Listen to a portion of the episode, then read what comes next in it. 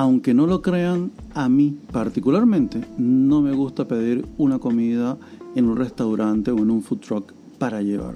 Yo evito lo más que pueda el delivery. Tengo mis razones y te las voy a comentar en este momento.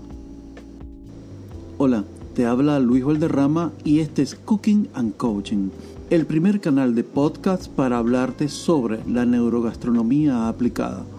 Seguimos. Y es que dentro de mi cabeza, lo que se puede conocer como expectativa al momento de sentir esos deseos de comprar en la calle, mi cerebro, como muy bien lo ha demostrado la ciencia, se crea una expectativa. La ciencia ha demostrado que con toda la información que tenemos en nuestro cerebro, como si fuera una base de datos o un algoritmo de las redes sociales, somos capaces de anticiparnos al futuro.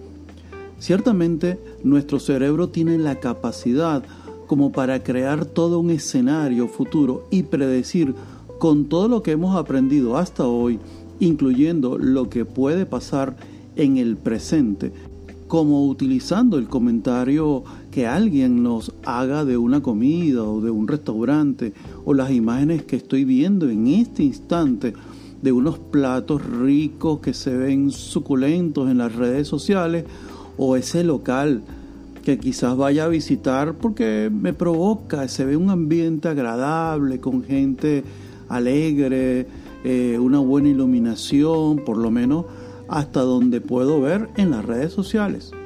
En fin, ciertamente nuestro cerebro puede anticipar el futuro en base a todo esto. Una nueva investigación ha descubierto que el cerebro es capaz de aprovechar las propiedades estadísticas del mundo para predecir lo que es probable que suceda a continuación, así como de analizar la información y simplificar conjuntos de datos complejos para que podamos gestionarlos con eficiencia en nuestra mente.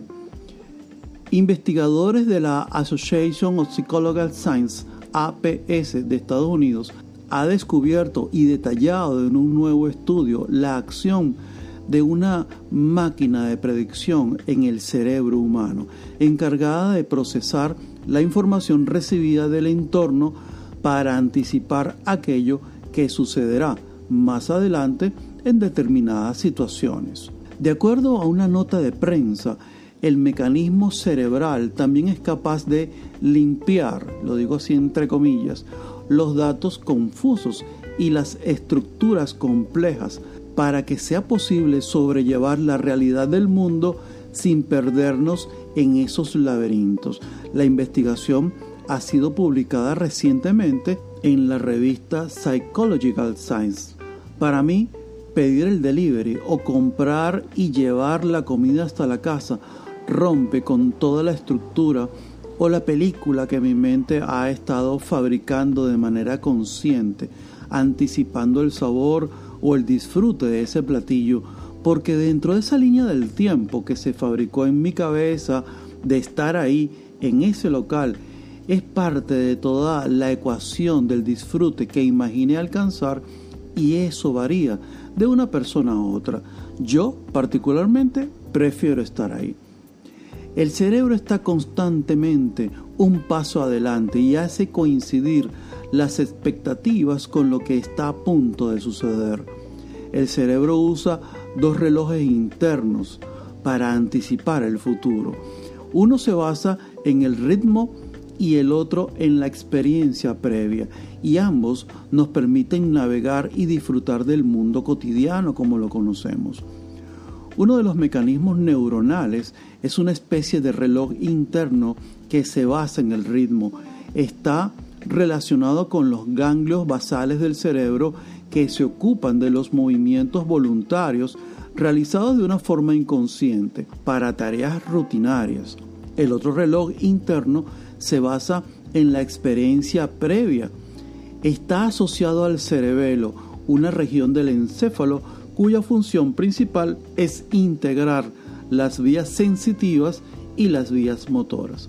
Los dos relojes son críticos para nuestra capacidad de navegar y disfrutar del mundo.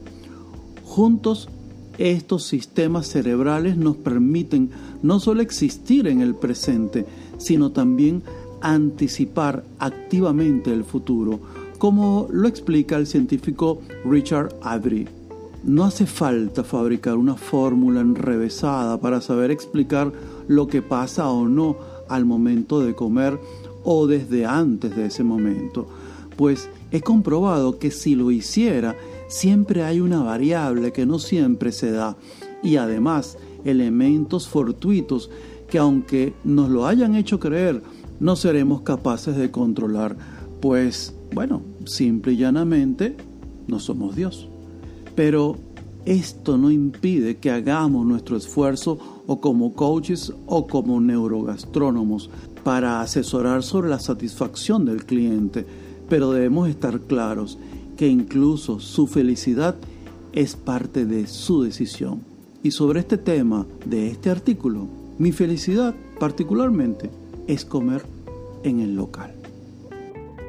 Sígueme en las redes sociales y especialmente en Instagram, CC Neurogastronomía, y mantente atento a mis nuevas publicaciones, los artículos en el blog, en mi página web, los nuevos podcasts, para que no te pierdas ninguno, que podrás ver desde ahí, desde un link en el perfil del Instagram.